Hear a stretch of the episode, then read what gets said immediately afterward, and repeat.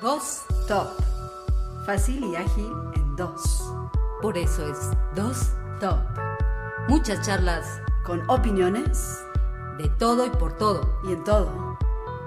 Top 2. 2. 2. Top.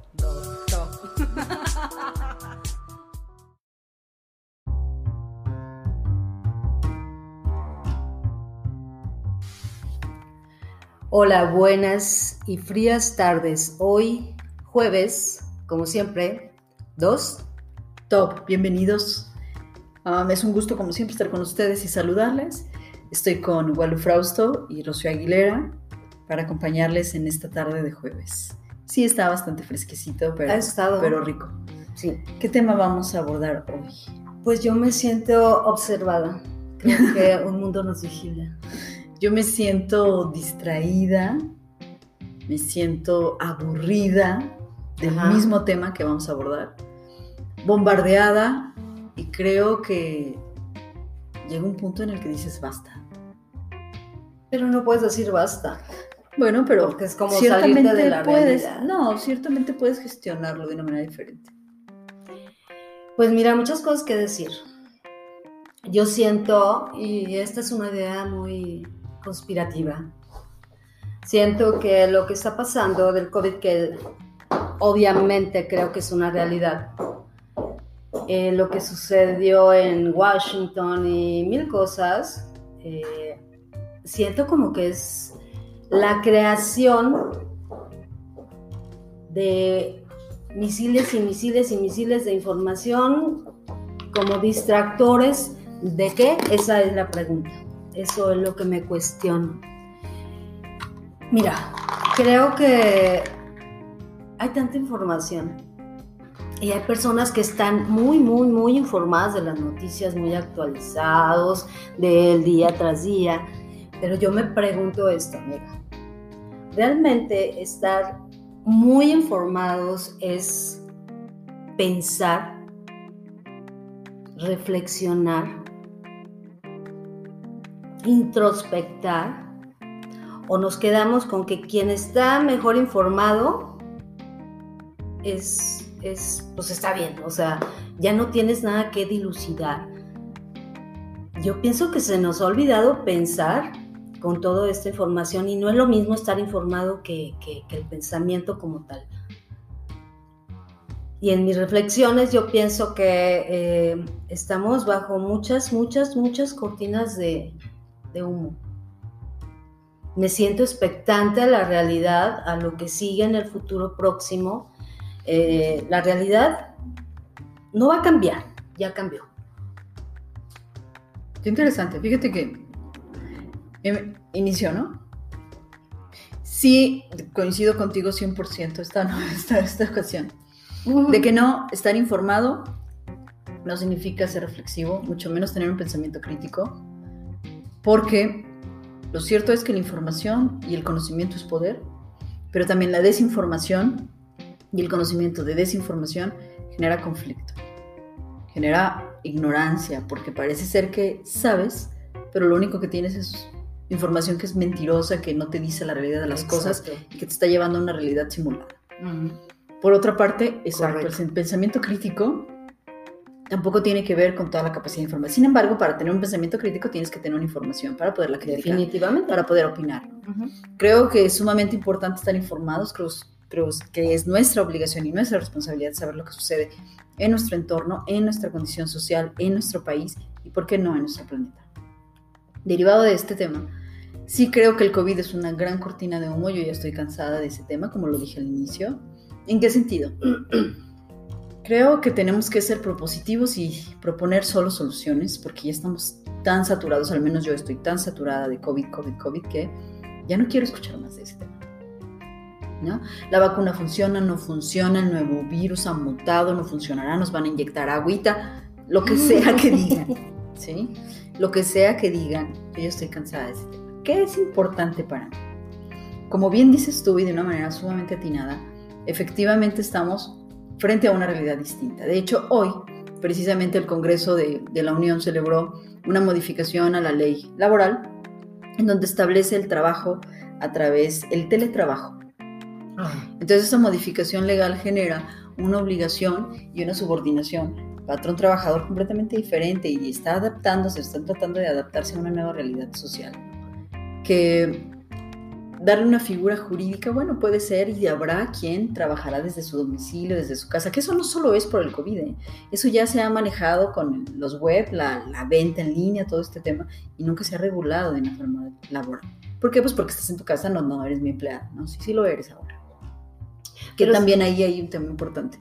Para que eso se dé, la figura, yo estaba leyendo la reforma precisamente, y no tiene que ser esporádico, tiene que ser permanente. O sea, que efectivamente generes una actividad económica, de beneficio económico, con un horario y una subordinación en tu domicilio. Por otra parte, el COVID-19, sus eh, famosas modificaciones o las mutaciones que ha hecho en Inglaterra y en Brasil, que son básicamente las principales focos donde dicen que el de Inglaterra parece ser que sí eh, responde a la vacuna, el de Brasil aún no se sabe, que se ha dicho que ya no es el 8% de contagio, que es al 40%, sin embargo no tiene mayor mortalidad, sigue siendo la misma cosa, que es terrible, por supuesto, ¿no? pero no empeora. Creo que nos están sembrando lo mismo. La gente que yo conozco en medicina, que está en hospitales, me están diciendo que no van a vacunarse. Y obviamente los que ya les dio COVID, pues ya tienen más anticuerpos que la vacuna. ¿Para que se vacunen? Pero no, pero aparte de eso, es, o, te has puesto a pensar en las secuelas que deja este, este virus. O sea, si no te mueres de, de, porque te pegó muy duro, te dejan secuelas. Yo conozco dos, tres personas que han sufrido este virus y que ya pasó un, un rato de esto y siguen sin poder respirar. No, y ahora ya la mutación en Brasil resulta que te reinfectas. Entonces, vuelves, claro, con un cuadro menos agresivo, pero vuelves a estar con, con, problemas. Si ya tienes problemas, si tienes un cuadro clínico grave, como hipertensión, diabetes, obesidad, bla, bla, bla, cáncer y todo este tema, pues entonces la cosa empeora. Pero aquí la situación es, la gente muere por muchas razones, ¿sí? Por homicidios, por enfermedades, por cáncer, por atropellados, por accidentes, por gripas, por infartos, por mil enfermedades, por SIDA, por muchas enfermedades que tenemos.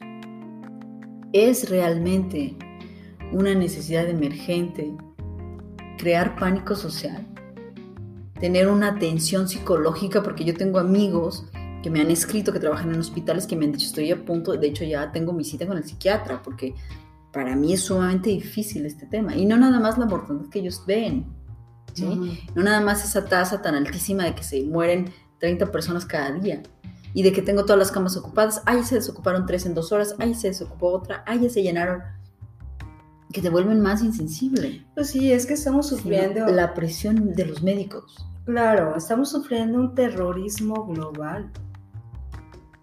Estamos sufriendo un terrorismo porque todos estamos aterrados, sí.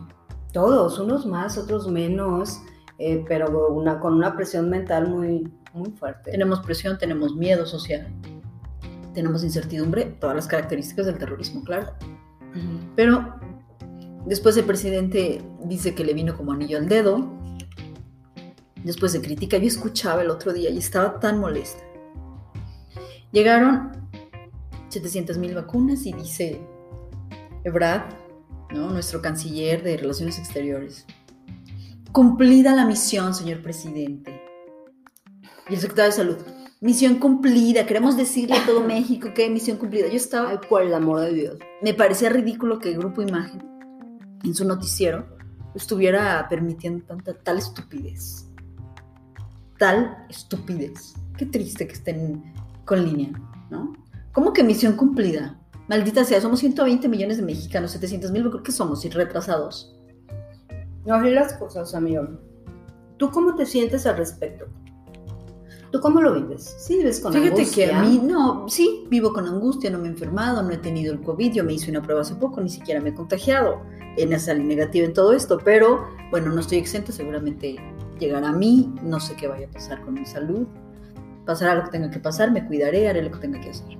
Indistintamente de esto, las personas que están muy, muy graves en el hospital COVID, al menos en esta ciudad y de lo que yo sé, de la información que yo tengo, que no la he ido a constatar ni la he validado, lo digo tal cual, es que las personas que son el sector más vulnerable, o sea, la gente con mayor pobreza, son las que están más desatendidas, son las que llegan con un cuadro clínico muy grave, pues porque no tienen para medicamentos para atenderse por ignorancia, por mil razones. No, y y es están expuestos, la tan solo con el transporte público. es el principal sector que está sufriendo. Entonces, resulta que en todos los países es lo mismo. La clase baja, las personas con menos capacidad económica, menos o más desprotegidas, son los que están muriendo de manera masiva. Qué triste, Es la misma historia. porque su vida vale como cualquier otro humano, no somos personas. Ahora, es muy triste que el gobierno no tenga la capacidad y que crea y que quiera darnos a tole con el dedo, ¿no? Es que es un costo político y a los mercaderes, a todo el comercio informal, los tiene abiertos, los deja hacer porque son un mundo de personas que significan votos y a los pocos, los restaurantes formales, los que siempre están ahí, los que tienen una domicilio, un domicilio, un código fiscal, todo esto, a ellos sí los sancionan.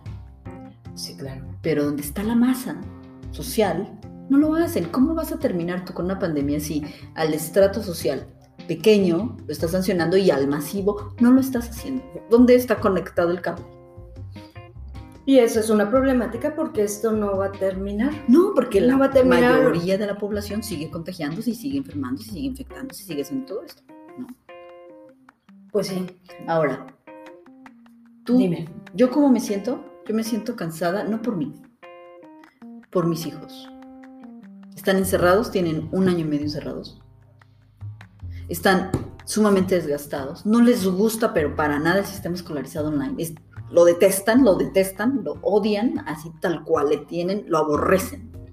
Ellos ¿Por qué quieren estar en la escuela, pues porque desde diciembre del año pasado, ¿no? Bueno, un año completo, un año. año no, nosotros, pues realmente nosotros, ¿a dónde, a dónde íbamos en diciembre? No, no podíamos viajar, Europa estaba ya infestada. Nosotros no salimos de vacaciones a ningún lado, estuvimos en León. Ya sabíamos de No todo por eso, esto. pero esta onda empezó eh, a, a cerrarse en Para ti, yo empecé en, en- Yo empecé con cuarentena desde diciembre. Porque Bueno, ya sabía lo sientes más por tus hijos. Entonces yo... están muy, muy, muy mal, muy mal. Sí, están muy cansados. Ellos son adolescentes y no tienen juego, no tienen distracción, no tienen un sistema escolarizado, no tienen la convivencia, se sienten aislados, la clase no es lo mismo, las clases son terribles, los, los chavos no interactúan, los maestros los dejan callados nada más. Es, es una verdadera cuestión de infuncionalidad, no están aprendiendo. ¿Y tú cómo lo gestionas? ¿Cómo hablas con ellos? Pues yo estoy ¿Qué estudiando haces? con él, estoy enseñando en casa, ¿no? me divido el tiempo como puedo, pero yo no puedo suplir sus compañeros, yo no puedo suplir su actividad, yo no puedo Y no, es una carga más pesada para los papás, ¿no? No, Yo creo que... yo creo que no, porque creo que La son carga. los chavos, creo que son los adolescentes los que tienen la mayor carga emocional. Yo creo que los papás tienen mucha carga porque mira, nuestros, nuestros hijos son adolescentes y de alguna manera pues son un poco más independientes, pero los padres que tienen niños pequeñitos que no pueden eh, comprender la situación y que los padres tienen que ahora hacer la parte de, padres, tienen que hacerla de maestros y tienen que hacerla de, de buscar y de eh, inventar eh, cómo, cómo sus hijos deben de pasar el tiempo, ¿no? Igual pequeñitos o grandotes. Pues Pasa lo mismo. más difícil con Pasa lo mismo. a mí me lo parece. Yo creo que los niños pequeños lo gestionan mejor. ¿no? Los adolescentes necesitan distracción, necesitan la escolarización, necesitan muchas cosas. Y al final del día, desde mi punto de vista, yo creo que no. Creo que la juventud es el sector que más está sufriendo. Desde mi punto de vista, por supuesto. ¿Qué tengo yo? Ah, pues simplemente una validación de mis dos hijos, punto. No, no he hecho una estadística masiva, ni tengo datos estadísticos reales, No, ni ni nada de esto, pero, pero lo que yo veo y lo que mi percepción me dice y mi inteligencia me dice y mi reflexión me dice es que mis hijos están cansados, están encerrados. Yo salgo, yo voy a trabajar, Tenemos veo a mis clientes, llevo mis juicios, estoy con los negocios que tengo, trato de llevar el pan a mi casa. Estuve 11 meses sin trabajo, ya lo dijimos, ¿no? Trato de salir adelante con lo que, que- de la manera que puedo, como todo mundo, Así pero es. mis pobres hijos están encerrados ahí sin salir a ningún lado, los míos y los de millones de personas, encarcelados en su casa y están hasta el gorro. Pero en general todos, todos estamos cansados. Yo no lo he sufrido tanto. No creo que mis hijos tampoco, digo, no, no rayando en la locura ni en la desesperación. Pero bueno, a esto todavía le falta un rato. No, Daniela sí quiere ir a sus clases de natación. Daniela sí quiere estar en su escuela. Daniela sí quiere ir a estudiar música. Daniela sí quiere estudiar idiomas. Muy O sea, bueno, Mi hijo no quiere estar en su casa encerrado. ninguno. Tú dices que tú no lo has sufrido. Yo lo he sufrido muchísimo. Yo no tanto. Yo no Porque mi tanto. hijo sí quiere estar afuera.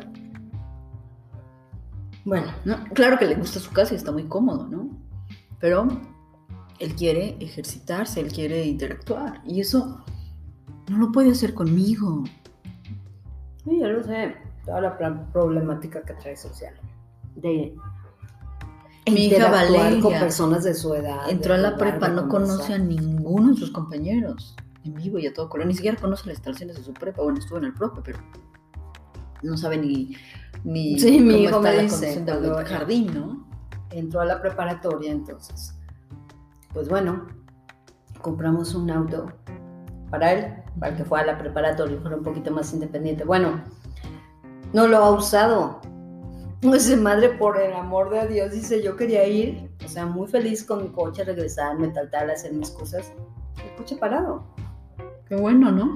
Bueno, por algo. No gastas gasolina. por una parte sí. Pero bueno, tenemos, estamos negras hoy. No, te das cuenta que. No, yo creo que estamos realistas. ¿Te das ¿Tú crees? cuenta que las familias tienen menos capacidad económica y las escuelas te siguen cobrando lo mismo? Ah, definitivamente. Y es un abuso Es, es un abuso. Claro. Es un abuso.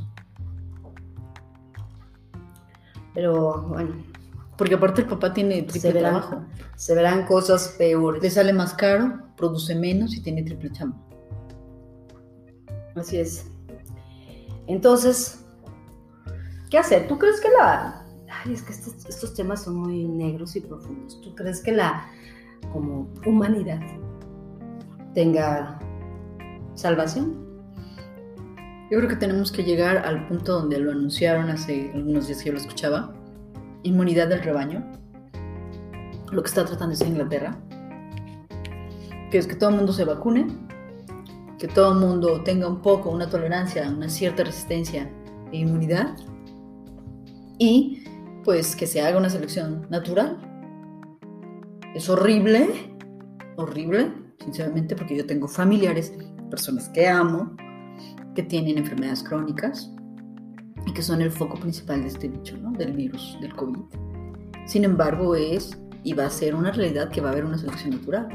Y los que van a tener mayores defensas, mayor resistencia, tendrán una determinada función y los que no, perecerán. Correcto. ¿O a dónde vamos a llegar en conclusión? O sea, ¿cómo lo podemos decir de otra manera, no? Pues yo creo que yo últimamente he tenido, yo creo que la humanidad en sí, porque no es el único problema que hay, de, de esa problemática de COVID y de subsistencia, vienen muchísimos, muchísimos problemas más que, que- que se arrastran. La economía, claro. La Y- inseguridad, la delincuencia. Y yo creo que la humanidad en sí no tiene como solución. Neta. No creo. Digo, se escucha muy, muy, muy negro, pero yo creo que no. Bueno, lo mismo pasó con la peste negra ¿eh? en Asia y en Europa. Se murieron miles y miles millones de personas. El tema aquí es que estaban diciendo precisamente, ¿no? De la cuestión económica respecto de cómo se va a contener esto más tiempo, porque realmente la economía está destrozada, las empresas están quebrando, las personas están desempleadas, los homicidios están al día, la, La delincuencia, está al día, cada vez hay más ladrones, más asaltantes, más Mira, si no, sales, más si no sales a la calle por no contagiarte, no sales porque te asaltan, porque te puede pasar cualquier cosa, ¿cierto? Claro. Porque ahora en la noche todo está solo, ¿no? Es peligroso, volvemos a un tema donde las personas que salen a trabajar porque de verdad tienen una necesidad extrema de ir al trabajo, van con miedo. Y no se trata de poner pánico, digo, al final va a pasar lo que va a pasar. La humanidad tiene solución, no sé, yo creo que la humanidad es lo que es, somos lo que somos, todos somos partes de este sistema y estamos corriendo en él. ¿no? Va a pasar, sí, claro, va a pasar, habrá inmunidad, tendrá su curva y su término y volverá a tenerlo y volverá a tenerlo hasta que se acabe esto y hasta que la vacuna realmente funcione, si es que no nos dan agua. o no. ¿No? Bueno, ¿tú eres pro vacuna o no? Fíjate que tengo dudas. Yo estaba muy segura de no vacunarme, pero ya me empezó a dar duda. De que bueno, si me inyectan agua, pues tengo agua, ¿no? Me quedo como estaba. Si me genera una intoxicación, ahí me preocupo. Pero mm, no lo sé, o sea, tengo dudas, no estoy informada. Eh, las personas, los médicos que me dicen no me voy a vacunar, me hacen dudar más. Sí. Hace poco hablé con un amigo por teléfono y me, di- me dice la vacuna, tal, tal. Digo, no sabes qué, yo, yo creo que no me la pongo. No puede ser, boludo, ¿cómo puede ser? Yo no creí que fueras de ese grupo de personas. que ¿Cómo crees que cuándo se va a terminar esto? Y neto, o sea, yo no sé si me la quiero poner. ¿No? Y que se las pongan a mis hijos me da terror. O sea, si no les puse ni las vacunas estas contra el ¿La influenza? la influenza. Imagínate, ah, no, no, una noticia que decía que Pfizer tenía 320 mil personas, no, 320 personas que habían reaccionado a la, a la, a la vacuna Y se murieron. y tantos estaban graves. Pero ya no sabes qué creer, caramba. No, vas a reaccionar, naturalmente, pues están inyectando el virus, o sea, ¿qué esperas? Vas a Pero reaccionar, graves. Vas a reaccionar. Pues es como cuando te ponen la sé. vacuna que te ¿Cómo, ¿Cómo vas a reaccionar? No lo sé, tú vas a reaccionar de un modo y yo de otro. Por eso, entonces eres pro vacuna o no, lo estás pensando. Sí, tengo mis dudas. Creo que si ya está hecha, si ya está publicada, si ya está circulando, supongo yo que todo está certificado, que realmente es una vacuna válida, que ya se hicieron todas las pruebas que tienen que hacerse, que es una necesidad ¿Y social qué tal si te dicen que es sí. obligatorio? No, no pueden. No pueden decirme que es obligatorio. ¿No, ¿No pueden? No, ¿por qué me dirían que es obligatorio? Para viajar probablemente, pero yo no creo que... Que ese tema ya lo habíamos discutido yo y otro abogado. Pero que me obliguen a mí a introducir algo a mi cuerpo, pues quién sabe, ¿eh? porque ya ves que las vacunas son obligatorias de los niños de 0 a 5, entonces parece ser que sí. Tenemos muchos años haciéndolo y no nos hemos dado cuenta. ¿Cuántas? Yo creo que todos hemos vacunado a nuestros hijos contra el polio. Todos hemos vacunado a nuestros hijos contra el sarampión. Todos hemos vacunado a nuestros hijos contra la rubiola. Neumococo. Bueno, no, no, No muchos, sé, porque esa que- vacuna no salió no, en el para el sector público. No lo sé, pero Ahora muchísimas vacunas que son obligatorias y que sin la cartilla de vacunación ni siquiera los puedes inscribir en la primaria. Obligación. Vamos a hacernos, vamos a vacunarnos. Bueno, no sé, tal vez sí. Yo creo que muy probablemente si de aquí a que me informe, yo creo que tengo un 70% de posibilidades de que me voy a vacunar y un 30% de no. Mm. Sí. Pues bueno, ¿Tú? pues yo creo que ahorita digo que, mm, que, quién ¿Qué sabe porcentaje le das? qué porcentaje, pues digamos que estoy 50-50. 50-50, ¿y qué esperas para irte de un lado a otro? ¿Qué, qué te haría cambiar de opinión? Ver cómo reaccionan los demás. O sea, de aquí a que no, a que no llega, No puedes saberlo porque es individual. Reacciona por humano. bueno, pero sí podemos, o sea, darte una idea, sí puedes ver cómo la mayoría, qué curva más grande reaccionó a cierta, con ciertas consecuencias. ¿Y qué tal si tú eres el 1% o el 2%? Pues ya, pues ni modo, pues ¿qué hago? O sea, esto es el riesgo, ¿no? Sí, no lo sé. Si se la voy a poner a mis hijos, ahí sí creo que no. No, No sé. No, la verdad es que estamos muy negras hoy. ¿Será porque hace frío y está nublado? No, me ¿por qué siento negra? negras. No, porque ne- negra, te sientes negra. Me siento Es que negra, estás de negro. Tú también estás de negro. Yo de blanco con negro. Estamos equilibradas. Así es esto, amiga. Yo tengo ganas de, de reír. Créeme que tengo ganas de reír. ¿Sí? De Le repente a, a hemos... un amigo mío que era la familia COVID. Porque le dio a sus hijos, a él, al suegro, al hermano, al tío. Y dice, bueno, tú eres la familia COVID. Ujú. O sea, todo el mundo le dio Pero todos bien. No, lamentablemente falleció una persona de su familia que tenía 82 años. No, bueno. Ah, ese me lleva a otro tema. Tenía 82 años, tenía un cuadro clínico difícil, tenía ya, era hipertenso y diabético y bueno, ya no tenía, de hecho ya tenía problemas renales, mil cosas. Pero me lleva a otro punto. Dicen que primero van a vacunar al sector médico y que todos estén enfermos, no, pero bueno, aparte de eso. Después sigue enfermos crónicos menores de 60 años. Date cuenta. ¿Quién es el sector más vulnerable? Pues los mayores de 60 años. Pero no, se mueran. O sea, menores de 60 años crónicos. Crónicos. Esos son los que siguen. Y después de ellos, supongo yo que los de la tercera edad, después de ellos, supongo yo que los infantes, y después de ellos, todos los demás. O sea, el medio, ¿no? El que tiene entre cin- 59 y 25 años, o 17 años, o 18 años, y no tiene una enfermedad crónica, al final. Pero, o sea, si van en ese O orden, sea, que ya tendremos mucho, mucho Sí, sí. conejillo de indias. por eso, pero si van en ese orden nos va a tocar en diciembre. Te va a tocar en 20 años. Pues sí, ¿no? Es que la misión cumplida, 700 mil vacunas, misión cumplida, Ea. presidente. Sí, Ebrad, misión cumplida. Qué vergüenza, de, de verdad. ¿Cómo tú puedes dormir diciendo semejante estupidez? Yo alguna vez dije, si gana Obrador, me voy del país. Y pues no, ni siquiera No te, te puedes ir a ningún lado, ¿cómo te vas? Ay, amigo. Bueno, Qué equivocados estábamos, ¿eh? Con la tendencia política, qué equivocados estábamos con el sistema gubernamental, qué equivocados estábamos con la campaña que se nos daba, qué equivocados estábamos con una vida segura, con un futuro conocido, fíjate lo que digo, ¿no? con una realidad determinada, qué equivocados estamos. Es hora de reflexionar, informarnos, pero con un pensamiento crítico y reflexivo. ¿Qué estamos haciendo nosotros? Porque somos parte de. ¿Cómo vamos a responder a esto? ¿Cómo lo vamos a resolver? ¿Nos vamos a vacunar? ¿Vamos a tomar medidas? ¿Qué vamos a hacer? ¿Inmunidad del rebaño? ¿Esperamos a que nos toque? ¿Qué va a pasar? no sé, yo, yo espero, ¿Viviremos con COVID como vivimos con influenza? yo espero este que no me toque. Como vivimos con dengue. ¿Sabes que la gente se muere de dengue? Se muere de, de muchísimas infecciones, se muere de influenza. Bueno, Yo espero brincar la tablita, estaba. que no me den. ¿No has visto ese meme? ¿Cuál meme? Está un chico, llega al baño, se cepilla la lengua con un cepillo bastante grande, donde le pone antibacterial y le pone pasta de dientes y le pone, bueno, casi casi.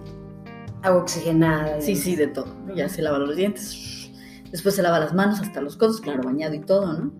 Se pone su ropa, se, se mete a un overall completito así, tipo astronauta, se pone una máscara de esas que usaban en la Segunda Guerra Mundial con dos filtros de aire. Ah, por cierto, yo vi un señor, vimos a un señor de ya maduro en Walmart con una cámara antigases ahorita, en la mañana, ¿no? Yo así de, ok, señor, muy exagerado, pero, bueno, pero él toma sus. pero él trae su, su máscara de la Segunda Guerra Mundial. Muy bien. Y luego Entonces, eh, está el chico así súper con, con gogles y todos estos protectores que podía tener. Así se pone los leds, se pone el casco, se pone los respiradores, todo. Sale, se para, cruza la calle, pasa un carro y lo atropella. Y se muere. Entonces, dices, Así es. Así es esto. yo he conocido personas que han tomado todas las medidas sanitarias Y de manera exagerada y se han contagiado dos veces. Dos veces. y se quitan la ropa afuera, se limpian, se quitan los zapatos, Y desinfectan, todos los desinfectan todo, lavan todo, siempre en traen cubrebocas, traen careta, traen guantes, así, ¿eh? Y se han contagiado dos veces. Así es. Entonces, las medidas. Ponte tu traje de astronauta, amiga, y, Es que mira, y súbete al carro con tu casco de, de antivirus. y es que honestamente esta actualidad cuando entras y ves anuncios de Facebook y, y hay mesías por todos lados que te van a enseñar a manejar finanzas, a manejar publicidad para los nuevos tiempos. Sé optimista, en todo va a estar bien.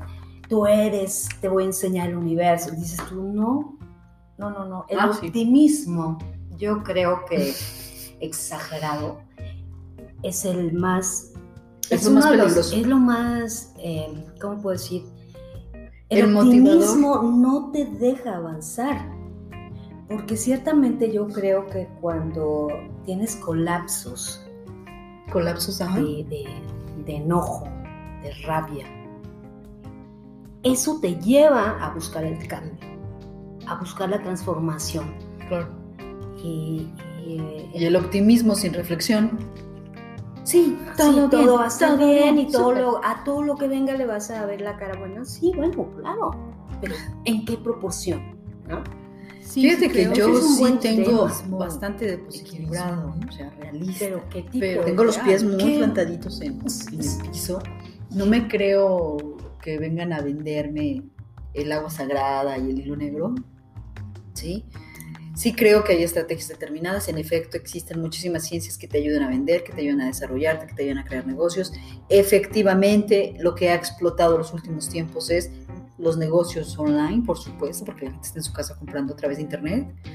Claro que ha funcionado. Probablemente esa sea nuestra realidad por esta, precisamente, por la cuestión de la pandemia, donde se quiten muchísimos intermediarios y quede el fabricante que abra su tiendita online y entonces vamos a tener una Ah. funcionalidad diferente. Pero alguien tiene que ir a la fábrica a hacer las cosas. Alguien tiene que salir a recoger la basura. Y alguien tiene que arreglar el agua y el gas y todo lo, todo lo que tiene que funcionar en la realidad, que no funciona a través de la electrónica. ¿no? Mira, yo, hablando del comentario anterior, yo cuando reflexiono en el- la línea del tiempo de mi vida, me doy cuenta que los cambios o las modificaciones que he hecho a la misma han sido mm, por ese enojo y esa rabia y ese cansancio, eso es lo que me ha llevado a transformarla. Y, eso no quiere o no, me o no me convierte en una persona negativa. Me dice que mientras estés acomodado en el sillón del positivismo, mientras estés acomodado en darle gracias a Dios porque tienes lo mínimo o lo máximo, qué sé yo, pero no, no produces cambios, no haces modificaciones el positivismo será nefasto en tu vida. Yo El difiero. enojo no es malo, la rabia no es mala cuando la conduces adecuadamente a, a, a transformar tu vida. Yo difiero de ti. ¿sí? Sí, porque si bien es cierto, la infelicidad sí me ha llevado a cambios. ¿eh? Y la infelicidad se da por enojo, por disgusto, por Mm, inconformidad, por ambición, por muchas cosas. Pero definitivamente lo que más me ha impulsado a mí desde hace muchísimos años y creo que desde siempre ha sido la ilusión, la motivación. Yo me siento motivada y hago cambios y mejoro y trabajo y trabajo duro y quiero ser mejor. Y creo que la motivación atiende a un punto positivo en mi mente. Sí Ujú. creo que siempre, y a lo mejor yo soy realista, ¿eh? pero sí me paro con energía, pongo música, voy contenta, me siento feliz y genero cambios. No tengo un sillón de confort y no comparto definitivamente tu realidad, mm, para nada. O sea, yo creo que al contrario, las cosas que me han enojado, las cosas que han sido malas, las resuelvo y las dejo atrás, pero no me generan un impulso me generan un recuerdo triste. Lo que a mí me genera una motivación real es el impulso positivo. Entonces yo sí soy positiva en un sentido real porque soy una persona muy realista, pero sí creo y sí agradezco a Dios lo que me ha dado, sí agradezco al universo lo que tengo y sí creo que soy afortunada en mi caso en particular. No hablo de conformismo, sí hablo de realidades, pero sí tengo que decir, Walú, que lo que yo he logrado ha sido a través del esfuerzo de cada día de mi vida, de sacrificio de muchísimos años, o sea, por lo menos 20 años, de duro trabajo, de mucha disciplina, de mucho sacrificio, y no se me ha dado fácil. En este, en este sentido, yo no quiero decir que solamente ese tipo de, de enojos eh, nos lleve al- a, a la transformación o al cambio. Creo que es un impulsor eh, bien pensado, es, es un impulsor muy importante para cambiar. Poderoso. En ese sentido. En este sentido lo, lo, lo, lo, te lo había dicho. Claro que las, las cosas lindas también nos llevan a transformar y hacer cosas maravillosas. Sí, yo no comparto tu punto de vista, pero lo respeto, por supuesto. ¿no?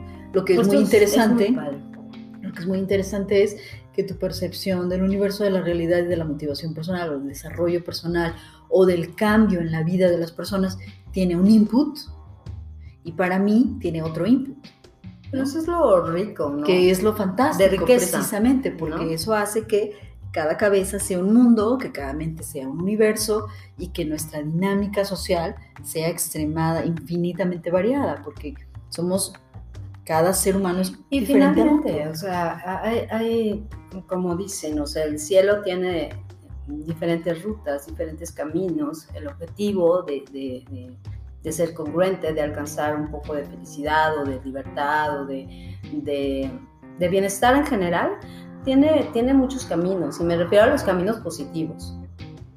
Entonces, si para mí es un detonante estar enojada con una situación, conmigo misma, qué sé yo, pero me lleva a ser una mejor persona, a ser una mejor madre, a, a transformar mi entorno. Entonces, son caminos quizás diferentes, son botoncitos diferentes, pero si nos llevan a, a estar mejor y a ser mejores seres humanos, pues, está bien, ¿no? ¿Sabes qué La diversidad de, de pensamiento es genial. un tema para quien nos escucha sobre dos puntos. Motivación y transformación. Cómo realizarla, cómo hacerla, que involucra obviamente la capacidad comunicativa, que involucra obviamente la capacidad de disciplina, que involucra obviamente los buenos hábitos, que involucra obviamente el esfuerzo determinado, el esfuerzo dirigido, una planificación estratégica. Y creo que podríamos exponer esos puntos, a lo mejor no en un solo programa, pero sí creo que sería muy interesante que, que nos hiciéramos a la tarea de prepararlo y de exponerlo, porque lo mágico es que tenemos muchos colores aquí, Ujú. mucho contraste, ¿no? Y podríamos a lo mejor ver cuestiones de finanzas, pues cuestiones de planificación, de desarrollo, de comunicación, inclusive con otras personas, ¿no? Sería muy interesante Sería hacerlo. un ejercicio muy interesante y a lo mejor les daríamos un gran aporte a nuestros escuchas. ¿Qué quieres dejarles, Waldo? ¿Qué- ¿Con qué quieres que se vayan hoy? ¿Qué es lo que les quieres decir? muchas cosas. Pero de hoy. mi el- elocuencia está un poco mermada. que sean reales, que piensen, que no se dejen llevar, o sea, con tanta información. La verdad es que es, es complicado, ¿eh? es muy complicado tomar todos, todos estas, eh, estos avasallamientos de, de información, de, te taladran la mente. Pero sí hay que darse un- una oportunidad de pensar realmente y, y- y entender sobre todo que el estar informados es importante, pero es importante pensar, discernir lo que está ocurriendo en tu vida, en la sociedad, en... Ya, es todo. Fin. Yo quiero dejarles efectivamente que el exceso de información desinforma, confunde y genera un estado de incertidumbre peligroso.